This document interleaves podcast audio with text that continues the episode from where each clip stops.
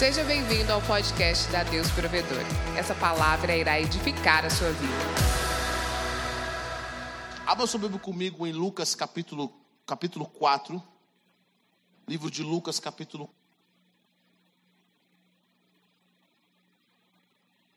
Quero aonde você está nesse momento, antes de nós lermos a palavra. Quero encorajar você. A palavra de Deus fala que Jesus diz: onde estiver dois ou três reunidos em meu nome, eu estarei no meio de vocês. E é importante nós termos isso em mente: que Jesus está presente ao nosso redor, Ele está, está no nosso meio, mas quando nós estamos sozinhos, Ele está dentro de nós. E o objetivo do Senhor, se nós, eu vejo que a visão que, que Ezequiel teve do templo no qual fluía, dentro do, do templo fluía águas vivas, começavam a fluir águas, e essas águas começavam a preencher e se tornaram um riacho, depois se, tornaram, se tornou um rio. Eu quero que você entenda que aquilo que o Senhor colocou dentro de você é o suficiente para começar a mudar a atmosfera ao seu redor. Quantos creem nisso? Diga amém. Quando nós cantamos e quando nós levantamos a nossa voz, nós não cantamos simplesmente porque é um tempo no qual o culto é, ah, vamos esperando o pessoal que está atrasado chegar, ou vamos cantar porque é o rito. Não, nós começamos a liberar e a profetizar ao nosso redor para que a atmosfera mude. Existem duas formas de você viver num ambiente: ou você é passivo e dependente desse ambiente, o que acontece com esse ambiente vai acontecer na sua vida, seja de bom, seja de, ruim, ou você pode simplesmente ser ativo, transformando o ambiente ao seu redor. Está comigo não? Às vezes nós esperamos o ambiente certo, nós esperamos a manifestação do Senhor, a glória de Deus se manifestar, sendo que o Senhor está dizendo para nós: comece a abrir a sua boca, comece a profetizar, comece a ter o seu coração ativo, não seja passivo, mas comece a levantar o seu coração para que as coisas comecem a acontecer ao seu redor. Amém? Quantos querem que eu estou dizendo? Diga amém. Então eu quero encorajar você, enquanto eu estiver ministrando, que fique orando, fique em espírito de oração, comece a liberar o ambiente ao seu redor, porque quando nós abrimos a boca, nós permitimos que o Senhor se mova dentro e fora de nós e através de nós nessa noite. Amém? Quantos acharam Lucas capítulo 4? Diga amém. Glória ao nome do Senhor Jesus. Abra sua Bíblia comigo em, em versículo, no versículo 16. Versículo 16 versículo 14, desculpa.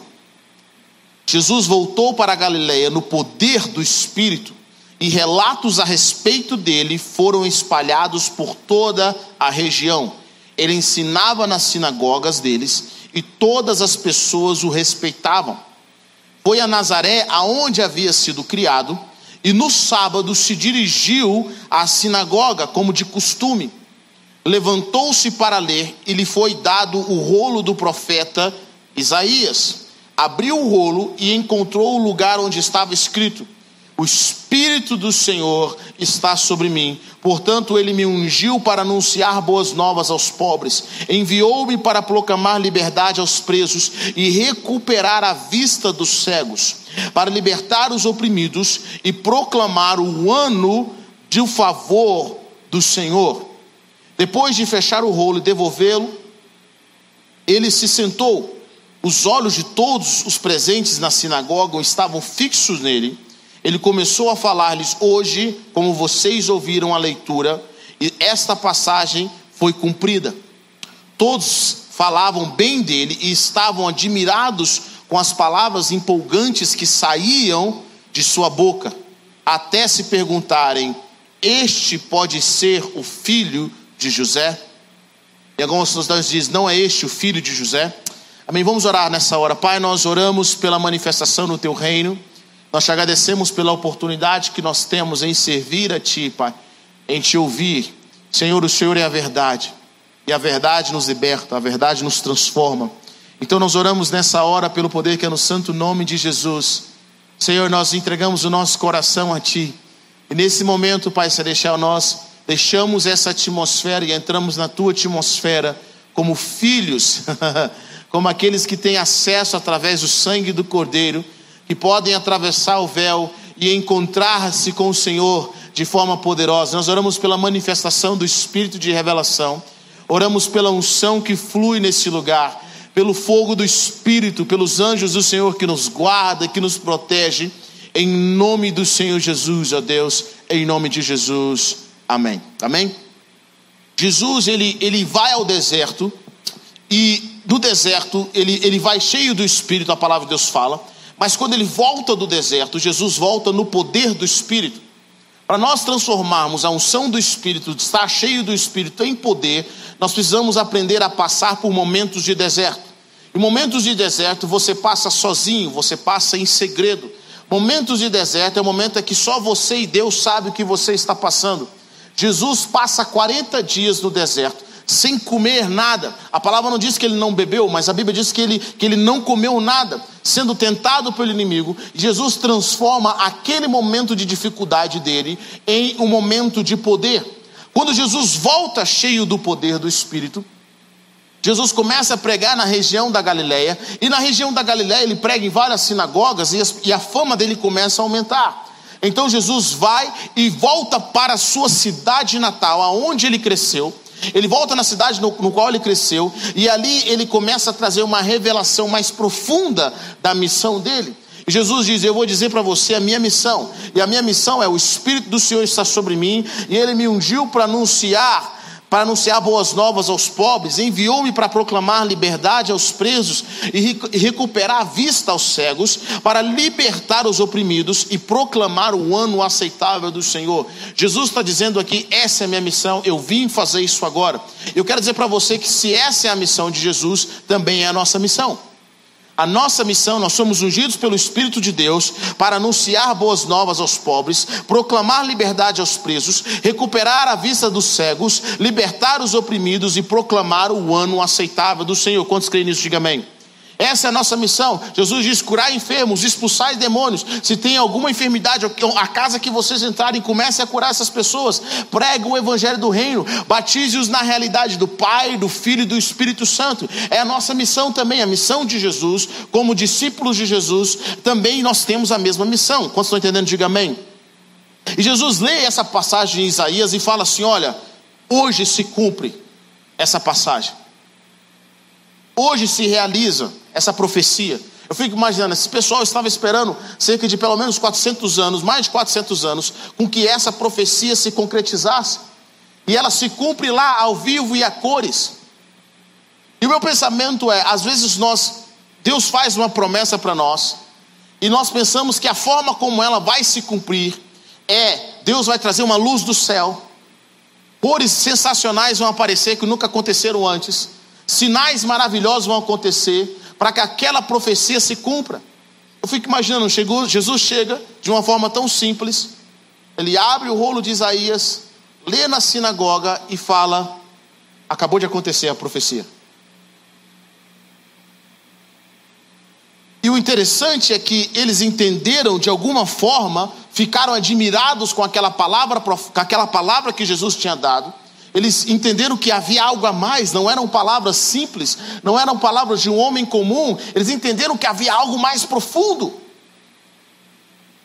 Mas essa palavra mais profunda se torna agora, em poucos segundos, em desprezo.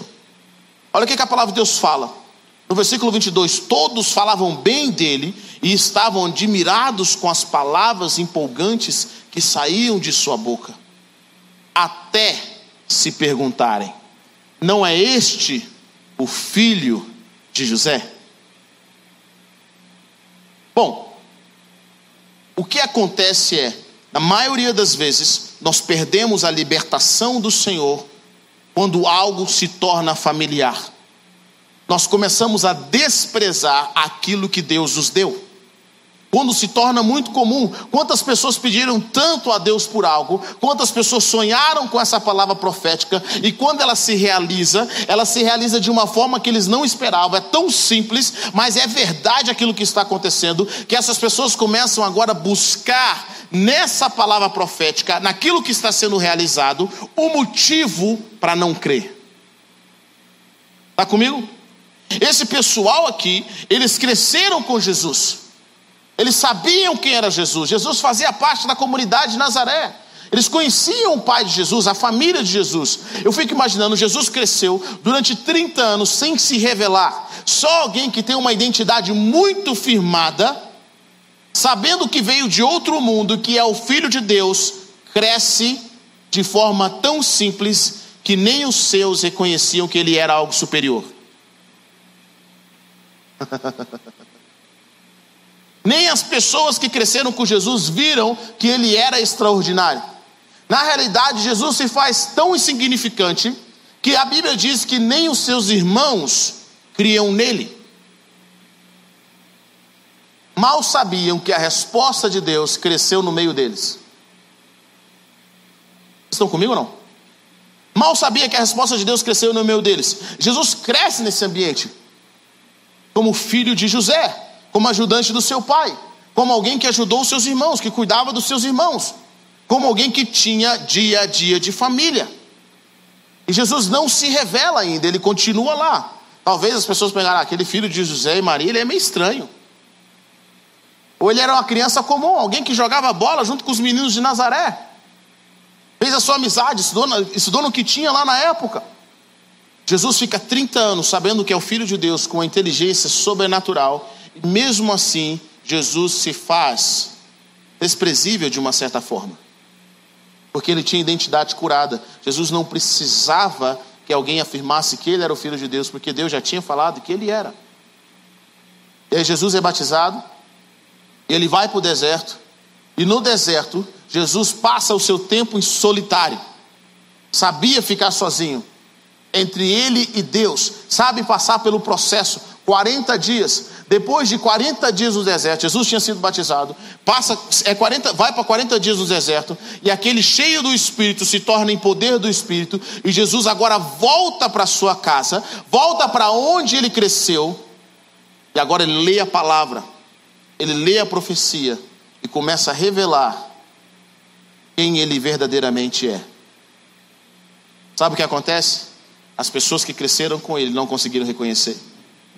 E por que, que eu estou dizendo isso? Porque nesses últimos dias nós temos falado que pessoas comuns, cheias do Espírito ou no poder do Espírito, fazem coisas extraordinárias. Amém?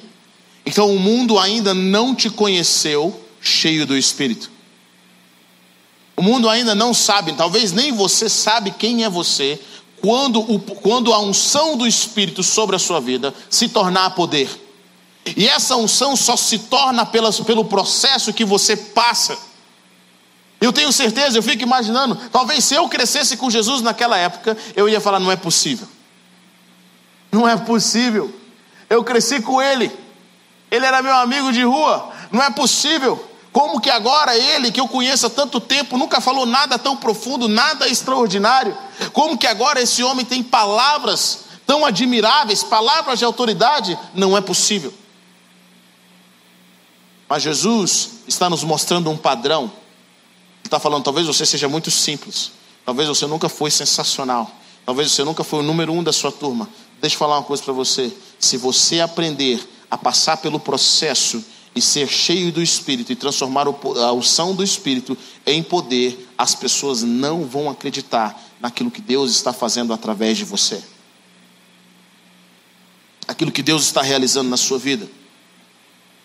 Então, naquele momento, eles viram que tinha algo diferente de Jesus, mas eles transformaram a celebração em crítica. Eu gosto do que o Miles Monroe fala, nós temos falado sobre liberdade. O Miles Monroe fala algo que é muito interessante ele fala algo que eu fiquei meditando. Ele fala assim: é mais fácil viver e existir na escravidão do que viver em liberdade.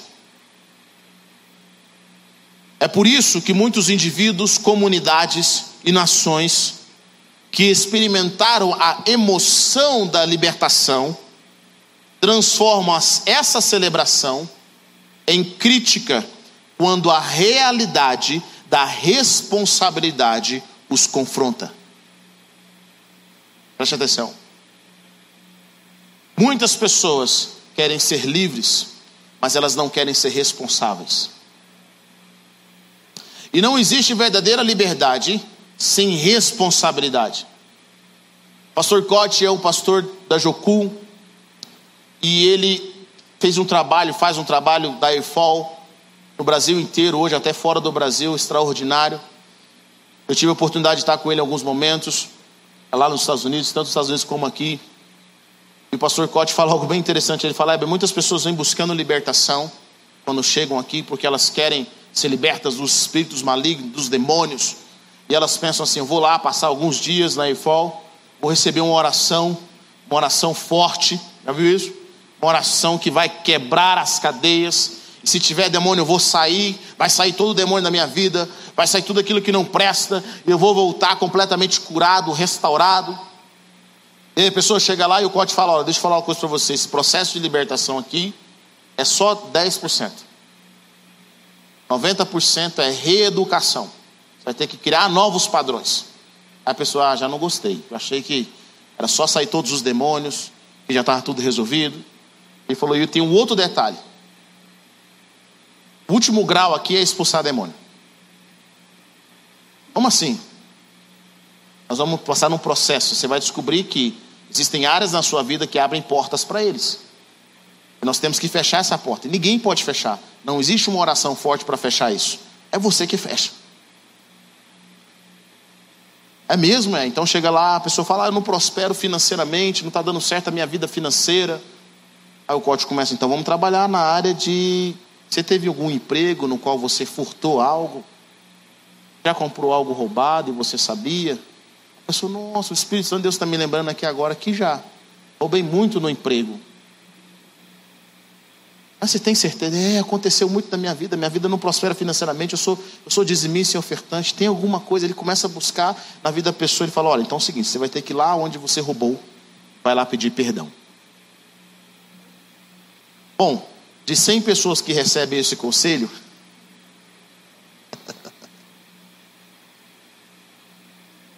Noventa tem que voltar lá de novo para uma relibertação, porque eles não tiveram coragem de fazer. Ah, é, meu casamento não vai bem. Bom, tem alguma coisa que você tem que alinhar no seu casamento. O que aconteceu? Ah, aconteceu coisas que eu não quero lidar. Você tem que lidar. Para começar um casamento curado. O processo de confessar, o processo de alinhar é o que as pessoas não querem fazer. Essa libertação nós não queremos. Nós queremos, nós queremos muito culpar o demônio. O Cote fala uma coisa muito interessante. Ele fala o seguinte: olha, quando as pessoas pecam, isso é, isso é verdade. Quando as pessoas pecam, quando elas fazem uma coisa absurda, o próximo, depois que elas entram num processo de remorso, a mente delas começa a dizer que aquilo não aconteceu. Que aquilo não existe, não, nunca falei isso. Nunca tive lá. Ela começa a negar o processo. E como que ela vai encontrar libertação na vida dela se ela começa a negar o processo de transformação? É por isso que as pessoas transformam a celebração da liberdade em crítica. Porque agora que ela está livre, ela precisa ser responsável. Muitos anos atrás, Theo Hayashi disse uma frase que fiquei marcada. Ele falou: é mais fácil dizer que tudo é demônio do que ser caráter. Porque caráter precisa ser tratado. Demônio se expulsa. Eu lembro que uma vez, na minha na escola, na minha escola de direito, tinha um promotor e fazendo lá acusação e tal. E o, o réu falou: eu, mas eu não posso ser culpado. Eu estava endemoniado, foi o demônio. Eu prometo, então eu vou acusar o demônio como coautor e você como autor. Prendeu os dois. Nós não queremos assumir responsabilidade, querido. Quantos filhos? Quantos filhos? Quantas pessoas falam? Eu quero ser livre, pai. Quero morar sozinho. Ficam muito felizes. Morar sozinho com o dinheiro do papai é a melhor coisa que tem. Mas quando você tem que pagar as suas contas, quando você é responsável pela sua própria vida, você descobre que a liberdade tem um custo. Quando você é muito jovem, o seu desejo é viajar. Quando você começa a pagar a conta, você fica tão feliz quando a, quando a luz vem baixa. Alegria em pagar boletos. Porque a, a liberdade gera responsabilidade. A verdadeira liberdade.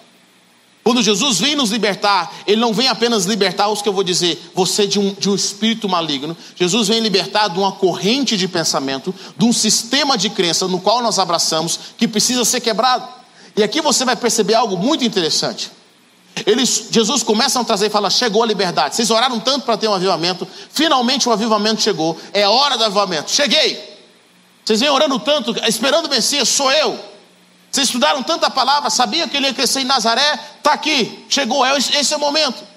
Eles pensam assim: poxa, mas você tem as palavras de Deus, mas você é filho de José. Nós conhecemos você. E a palavra de Deus fala que no versículo 23, Jesus começa a falar: sem dúvida vocês vão dizer, doutor, cure-se a si mesmo. Ouvimos a respeito de todas as coisas que você fez em Cafarnaum, faça o mesmo em sua cidade. Jesus começa a dizer a verdade: quando Elias estava em Israel, o céu foi fechado por três anos e meio para que a terra sofresse uma fome severa. Havia muitas viúvas, contudo, Elias não foi enviado a nenhuma delas, senão apenas uma viúva, que é a viúva de Serepta, na terra de Sidom.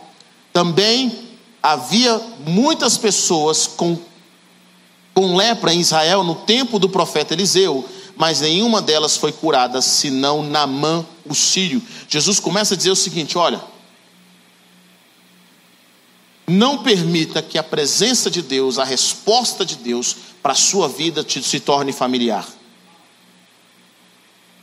Não permita que aquela profecia que está se cumprindo se torne familiar. Ele está dizendo para Israel: Israel, vocês tiveram homens e mulheres de Deus Elias podia ter alimentado muitas viúvas em Israel, mas ele alimenta uma viúva de fora. Tinham muitos leprosos na época de Eliseu, mas ele cura alguém de fora. Por quê? Porque não havia honra, porque eles não entenderam, eles, eles simplesmente se familiarizaram com aquilo que não deveriam se familiarizar. E quantas pessoas Deus enviou nas nossas vidas, quantas coisas que nós estamos vivendo agora, que é a resposta de Deus para as nossas vidas, mas porque nós tornamos elas familiares, nós estamos perdendo a libertação e a provisão de Deus para nós. Vocês estão comigo ou não? Nós estamos perdendo a provisão de Deus. Jesus fala, e ao ouvir isso, Todos os que estavam na sinagoga, versículo 28, se encheram de ira. Eles se levantaram, levaram para fora da cidade e o arrastaram até o cume do penhasco sobre o qual a cidade estava construída, com a intenção de atirá-lo dali. Mas Jesus passou por meio da multidão e foi embora. Olha que interessante. Olha o humor dessas pessoas. De palavras admiradas, para desprezo, para raiva, para desejo de matar Jesus. Sabe o que começa a acontecer aqui? Você vai perceber isso? Jesus, ele começa a revelar que o sistema de crença daquela, daquela sinagoga, eu não estou falando, Jesus não está pregando para satanista, ele não está pregando para ateu, ele está pregando para aqueles que estavam na sinagoga aparentemente buscando a Deus. Mas Jesus revela que com a presença dele, com aquilo que ele fala, o sistema de crença daquelas pessoas estava simplesmente errado, estava possesso por espíritos malignos. Jesus revela que a forma de pensar daquelas pessoas escondiam demônios.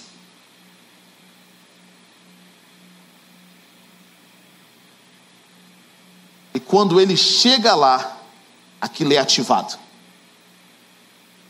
Gente, esse pessoal, eles não estavam querendo expulsar Jesus para ir para uma outra sinagoga. Eles queriam matá-lo. Pelo sistema de crença.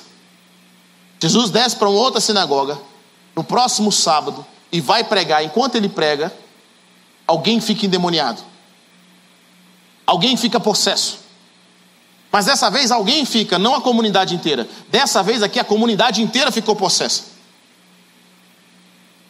Quando Deus vai realizar na sua vida um processo de libertação, na maioria das vezes ele não vai expulsar um demônio, ele vai libertar um sistema de crenças.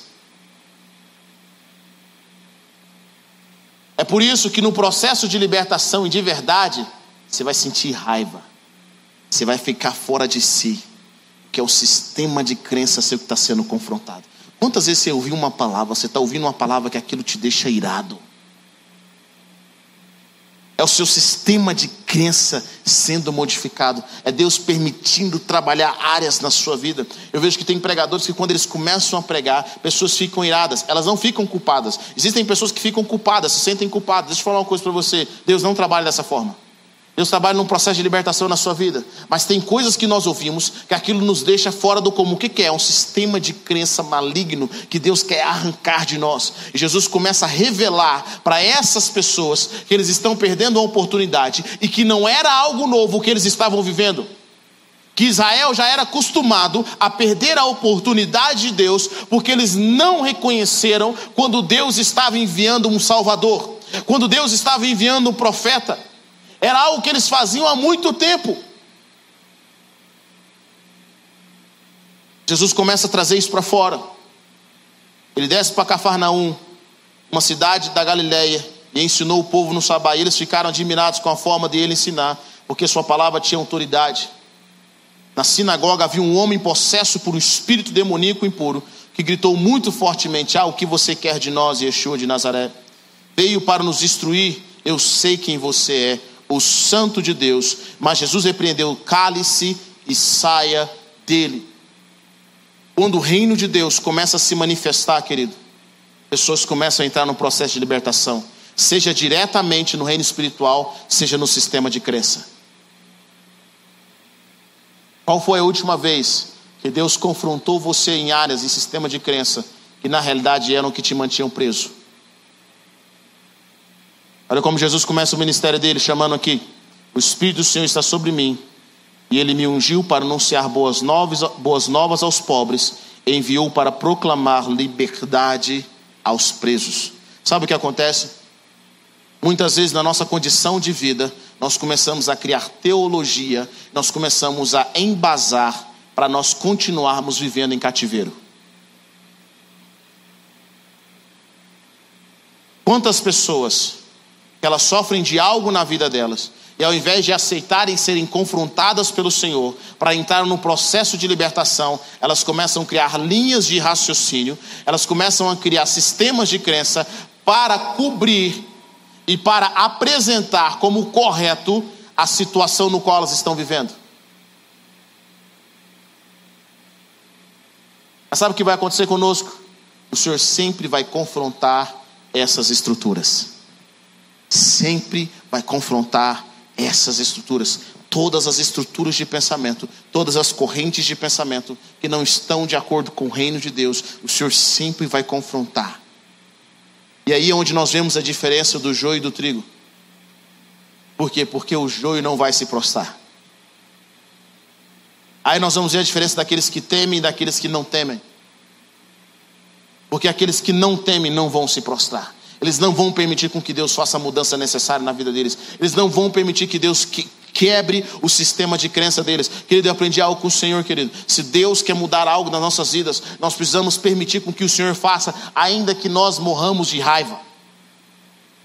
Ainda que aquela palavra nos confronte, se eu tenho um conceito sobre o dinheiro e aquele conceito não está de acordo com o reino de Deus, não está de acordo com a palavra de Deus, ainda que eu cresci num ambiente completamente diferente, que é contrário àquilo, aquela corrente de pensamento precisa ser quebrada. E o Senhor quer trazer isso sobre as nossas vidas, Ele quer gerar essa transformação no nosso coração. Muitos de nós não vamos cair endemoniados, mas a nossa corrente de pensamento precisa ser quebrada. A forma como nós vimos, por isso que nós, ao ler a palavra de Deus e ao gastarmos tempo com o Senhor, nós permitimos que o Senhor comece a renovar a nossa mente. Ele vai renovando a nossa mente, Ele vai renovando o nosso entendimento, a forma como nós enxergamos as coisas, a forma como nós enxergamos as vidas, e o Senhor começa a lavar a nossa vida. Jesus fala algo para os discípulos, ele fala: Vocês estão limpos pela palavra que eu lhes tenho dito. Querido, não é palavra de pastor, é a palavra do próprio Jesus. E à medida que nós vamos lendo, é engraçado porque quanto mais eu leio a palavra, mais confrontado eu sou. Porque eu penso, Jesus pensa desse jeito, aí eu vou lá e desculpo que ele não pensa daquele jeito. E o que, que muitos têm feito hoje? Nós temos criado um Deus de acordo com a nossa imagem e semelhança. E não temos permitido com que Deus seja Deus nas nossas vidas. Com que Ele confronte essas estruturas. Eu vi uma frase essa semana que me marcou. Pessoas ignorantes vivem na defensiva. Já observou isso? O ignorante está sempre com medo, é sempre perseguido, está sempre sendo cortado, sempre sendo podado. É o cara que estão lutando contra ele, querem tirar. Pessoas ignorantes vivem na defensiva. Para conversar com ele, está tudo desconfiado. Agora, pessoas que têm conhecimento, pessoas que sabem onde elas querem chegar, elas não têm medo de Deus tratar a vida delas. Elas não têm medo de se mover. Elas não têm medo de caminhar naquilo que Deus preparou para o coração e para a mente delas. Como estão entendendo o que eu estou dizendo aqui? Diga amém. Quero que você entenda, querido, nós não precisamos ter medo. E aquilo que Deus nos chamou para fazer não é apenas a nível físico, mas Deus também nos chamou para nós, aquilo para nós fazermos a, a nível espiritual. Deus nos chamou para nós fazermos a nível que vai transformar nações. Crentes ungidos pelo Senhor realizam obras poderosas. Eu fico imaginando, Jesus revela a estrutura de carnalidade e a estrutura é, é, maligna do sistema de crença, não de fora dos religiosos, mas dentro da própria sinagoga.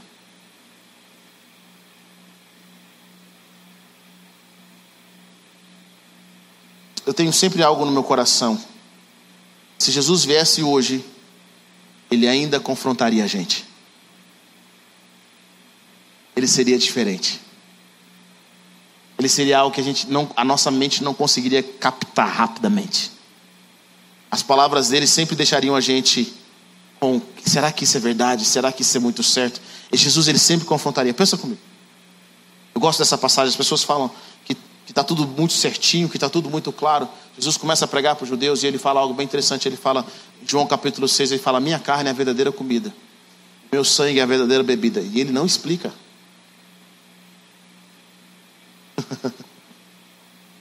Quem comer jamais terá fome. Quem beber jamais terá sede. Eu vou ressuscitar no último dia. Imagine, Jesus não explica isso.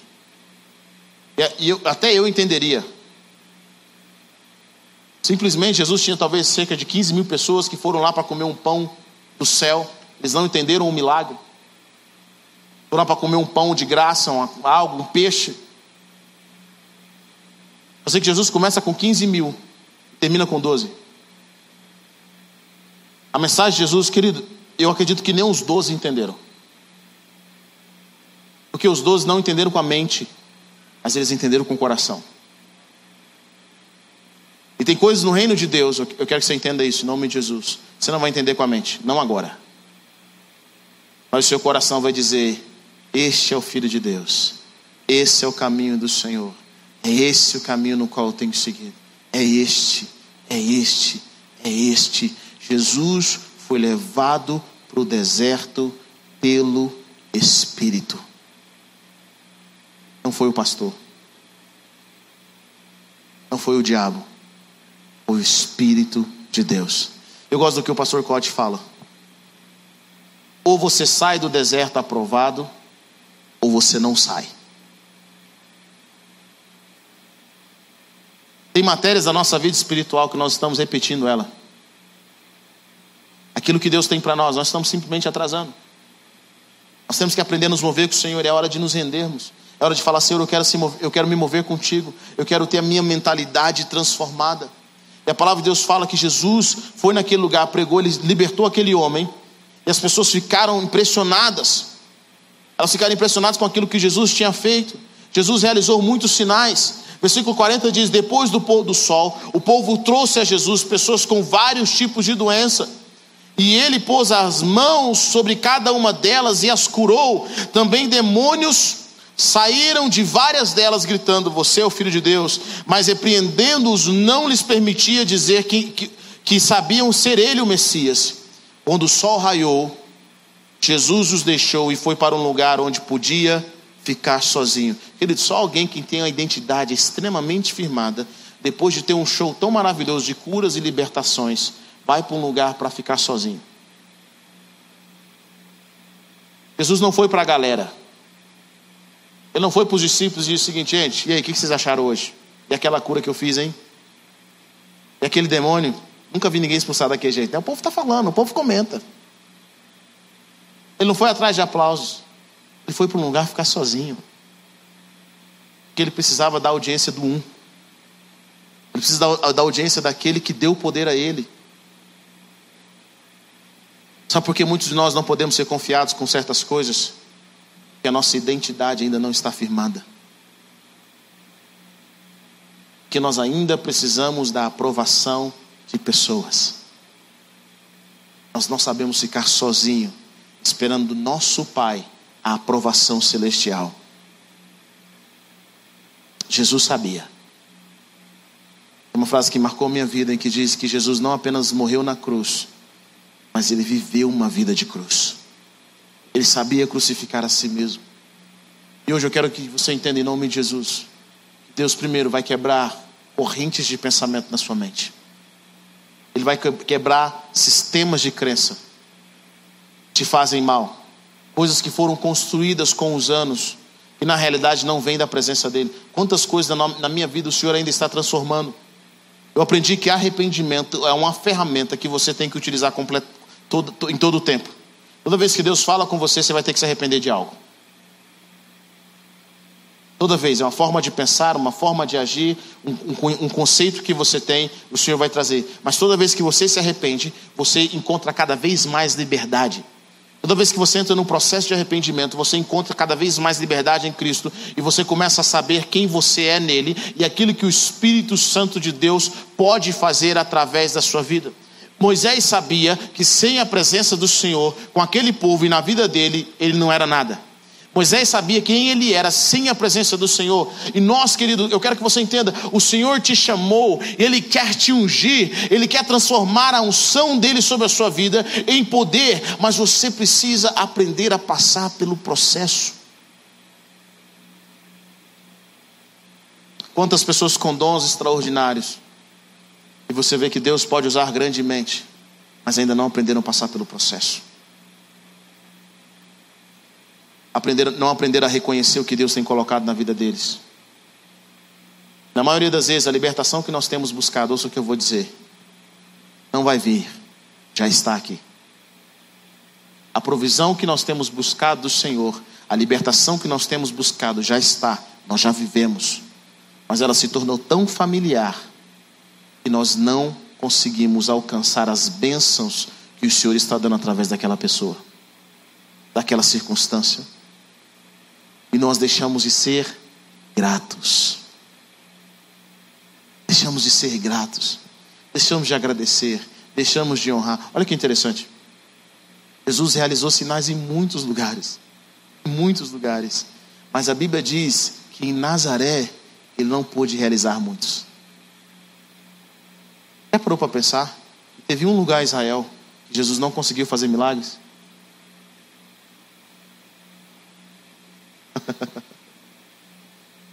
Sabe onde foi? Na sua própria casa, na sua própria terra. Quantas pessoas eu vejo assim que elas oram para que Deus envie alguém ou uma igreja no qual elas estão, elas oram para que Deus dê a palavra e elas falam: há muito tempo eu tenho buscado isso. Há muito tempo eu tenho buscado esse mover, essa transformação do Senhor nessa pessoa. E elas ficam extremamente empolgadas por um tempo. Elas ficam felizes por uma estação. E de repente, aquilo se torna familiar. E a familiaridade te leva para a crítica. O momento em que aquilo se torna familiar e você começa a criticar o fluir de Deus é cortado. É por isso que eu observo pessoas que não recebem mais a vida de Deus, a transformação, a unção de Deus através daquelas pessoas que Deus enviou para a vida delas. Porque o momento em que se tornou familiar, o momento em que você começa a desonrar, Deus fala assim, ó. Aí você começa a ver só homem. Você começa a ver só pessoas. Aonde você está agora, aquilo que Deus te deu, é bênção na sua vida? Tem, continua fluindo na sua vida? Heber parou de fluir. Parou de fluir por quê? Que a bênção de Deus mudou, porque nós nos tornamos familiar. Está comigo ou não? E se nós tornamos aquilo familiar, o que, que começa a acontecer? O fluido de Deus para, aí nós ficamos, Deus, traz a provisão. Querido, olha que interessante. Israel até hoje está clamando pelo Messias. Até hoje Israel está clamando pelo Messias. Tem irmãos que até hoje estão clamando pela provisão de Deus. Deus fala: Eu te dei. Mas você não enxergou, é seu irmão. Mas Deus, meu irmão, é cheio de defeitos. Ele cresceu comigo, eu conheço os podres dele. Eu comecei a conviver com ele, e Deus falou assim: é seu irmão. Ele que vai te libertar financeiramente. Ele que vai te libertar nessa circunstância. Mas Deus é seu irmão.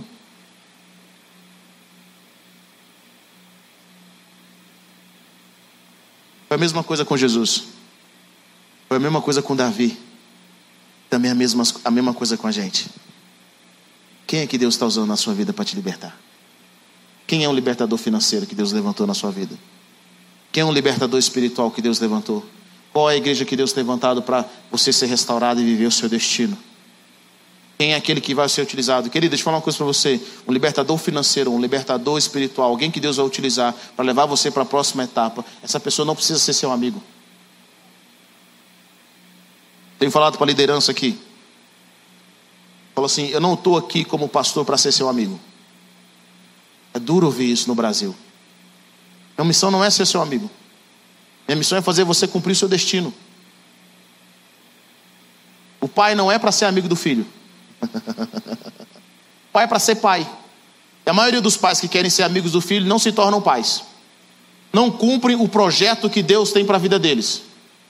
Eu não sou amigo das minhas filhas, eu sou pai. Pode ser que um dia elas se tornem minhas amigas. Quando elas alcançarem maturidade. Mas como pastor, a minha função não é ser seu amigo. Minha função é treinar você para o seu destino. Jesus não era amigo de todos os discípulos. É interessante observar, as pessoas falam assim, é, mas que absurdo. Que absurdo. Jesus fala o seguinte: olha, Jesus perde para a cruz. Não chamamos de servos, mas de amigos. Uai, eles caminham com Jesus três anos, três anos e meio. No final dos três anos e meio, Jesus chama eles de amigos. Até agora eles eram o quê? No Brasil nós temos esse conceito em que as pessoas querem uma amizade. E elas não querem um propósito. E às vezes o libertador que Deus levantou para a sua vida, ele não vai ser seu amigo. Ele não precisa ser. Dia que eu entendi que as pessoas que Deus levantou para a minha vida não precisam ser, ser, serem minhas amigas, mas são libertador do Senhor para a minha vida, tudo mudou. Eu não tenho pressão de ser amigo delas. Simplesmente tenho que sentar e aprender. Alguns Deus nos dá graça para serem nossos amigos. Deixa eu falar, Elias não era amigo da viúva mas ele foi levantado por Deus para multiplicar na vida dela.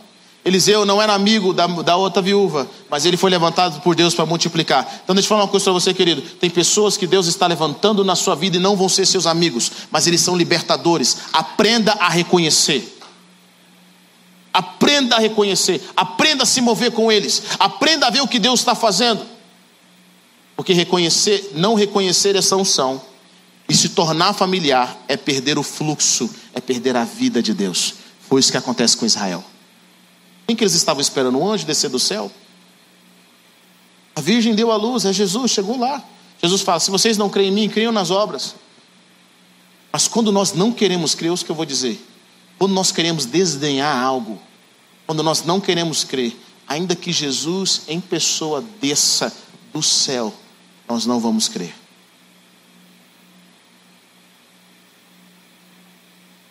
Eu amo, eu amo a lógica bíblica. Eu tenho que ir nisso. A palavra é muito simples. Se você não ama o seu irmão que você vê, como você pode amar a Deus que não vê?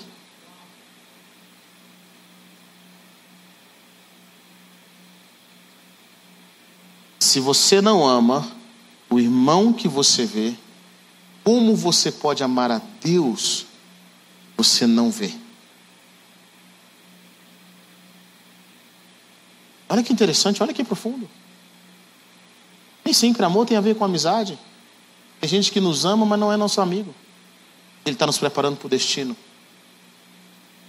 Deus não chama qualquer um de amigo. Vai ler a sua Bíblia que tem poucos, talvez uns sete caras que Deus chama de amigo. Toda a Bíblia. Deus usou muita gente. Mas Deus tem uma visão para nós. Ele tem algo para as nossas vidas. Ele tem algo que nos capacita. E é hora de nós aprendermos a nos movimentar com o Senhor. Nós estamos perdendo vitórias pela nossa familiaridade com aquilo que Deus está fazendo. Deixa eu falar, Deus está fazendo algo extraordinário. E a pergunta de Deus para nós hoje é: será que você não consegue ver? Nós estamos vivendo um momento histórico. Quantas pessoas acostumaram com o maná? Quantas pessoas acostumaram com a provisão de Deus? Eu fico pensando, eu estava conversando com a minha esposa esses dias, eu falei, meu bem, vejo tantas pessoas reclamando. Elas reclamam, elas não tinham nada, elas não eram nada, elas começam a reclamar. Gente que orou tanto para casar, agora está reclamando do marido, está reclamando da esposa. Gente que orou tanto para ter filho, está reclamando dos filhos, ah, que faz muita bagunça, meu Deus. Reclamou tanto para estar na posição no qual ele está, agora que ele é cobrado, que tem as, as responsabilidades, a pessoa começa a reclamar. Ela começa a perder o fluir da vida de Deus, daquilo que Deus está dando para ela. Deixa eu falar algo para você, querido. A única coisa que, o único ser que Deus enviou perfeito para a terra para nós foi Jesus. E mesmo assim, em Jesus, eles acharam defeito. Porque o defeito não está na pessoa, está nos nossos olhos. Nós enxergamos as coisas de acordo com aquilo que nós somos. Ao puro se revela puro. A palavra de Deus fala que para o puro todas as coisas são puras. Mas para os maliciosos todas as coisas são maliciosas. Para quem rouba, todo mundo rouba para ele. Simples. Então eu percebo o seguinte: aquilo que o Senhor te deu, é imperfeito. Quantos casados nós temos aqui hoje? Levante sua mão aqui. Nós temos alguns casados aqui. Pessoas, alguns pela fé. Deixa eu falar, você vai casar. Se você não é casado, você vai descobrir que é imperfeito. E Deus nos dá nada, não nos dá nada pronto. Nada Deus nos dá pronto. Nem a terra, antes do diabo aparecer, Deus deu para o homem pronta. Deus deu potenciais. Então Deus vai trabalhar naquilo que é imperfeito, para que até aquela imperfeição nos ensine a ver Deus em lugares e em pessoas que nós não imaginaríamos que Deus estaria.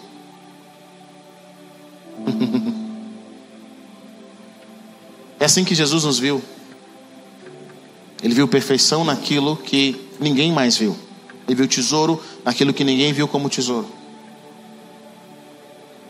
Jesus faz do endemoniado gadareno alguém que agora ia pregar o evangelho naquela região.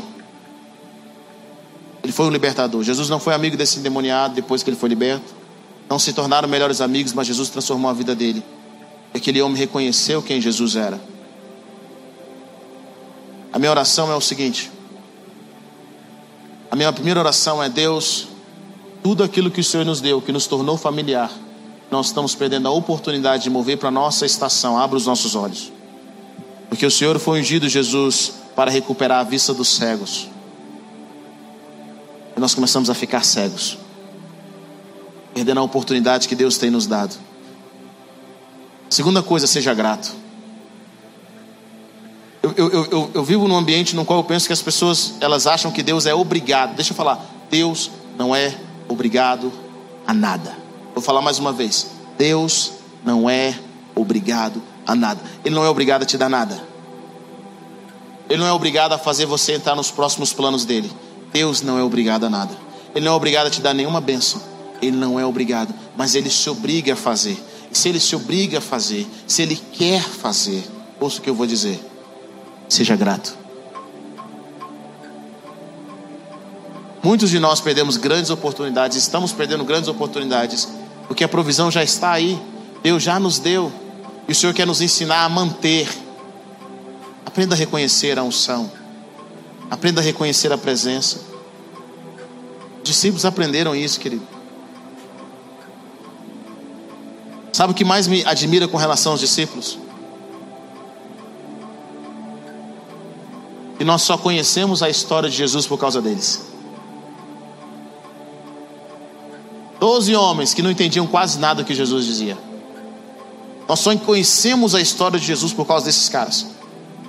Sabe por quê? Porque eles reconheceram, eles não, nunca permitiram, nunca permitiram que a vida diária deles com Jesus se tornasse algo familiar.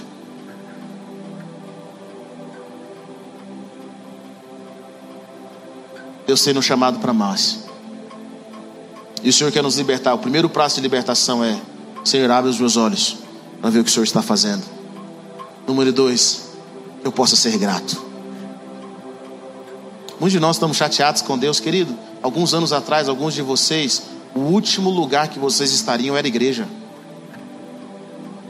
Só Deus sabe como vocês caminhavam. Sem esperança, sem direção, sem propósito. Só Deus sabe como vocês estavam. Ninguém nem queria trabalhar com vocês. Um vazio enorme. E hoje Deus liberta a sua vida, te, dá, te traz uma promessa, te dá uma certa posição e você já começa a. Não sei se é isso. Eu tinha um carro X, agora eu tenho um carro mais caro, ah, Deus. Não aguento pagar IPTU, imposto de carro. Eu tinha um lote X, Deus, eu não aguento pagar essas despesas.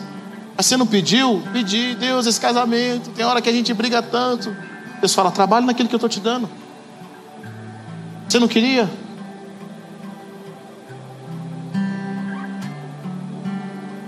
É por isso que eu vejo uma geração de pessoas que nunca vivem 100%. Elas estão perdendo a felicidade da vida delas por absolutamente nada.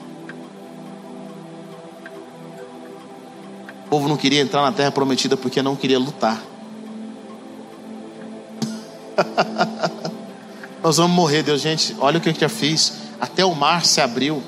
Estou alimentando vocês tem um tempinho já. Vamos entrar na terra prometida. O que, que são esses gigantes aí? O que, que são esse pessoal aí? Eu estou com vocês. Está todo mundo tendo medo de vocês? Não. Vou matar os nossos filhos, Deus. Olha o que eu fiz na vida de vocês. Essa questão de familiaridade é tão séria eu sempre fico meditando. Às vezes nós pensamos, se Deus estivesse aqui, eu comportaria diferente. É ou não é? Sim ou não? Se Jesus estivesse aqui, eu seria diferente. Bom, Deus conversa com Caim. E Caim ainda assim mata seu irmão. Porque não é quem, somos nós. Está no nosso coração. Está no nosso coração.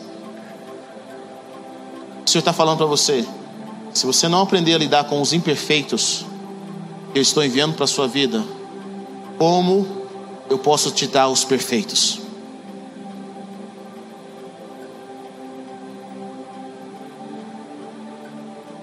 Ah, Deus, envia mais outro. Deus fala: não vou enviar, porque eu já enviei muitos. Reconheça o que eu estou dando para você. Seja grato.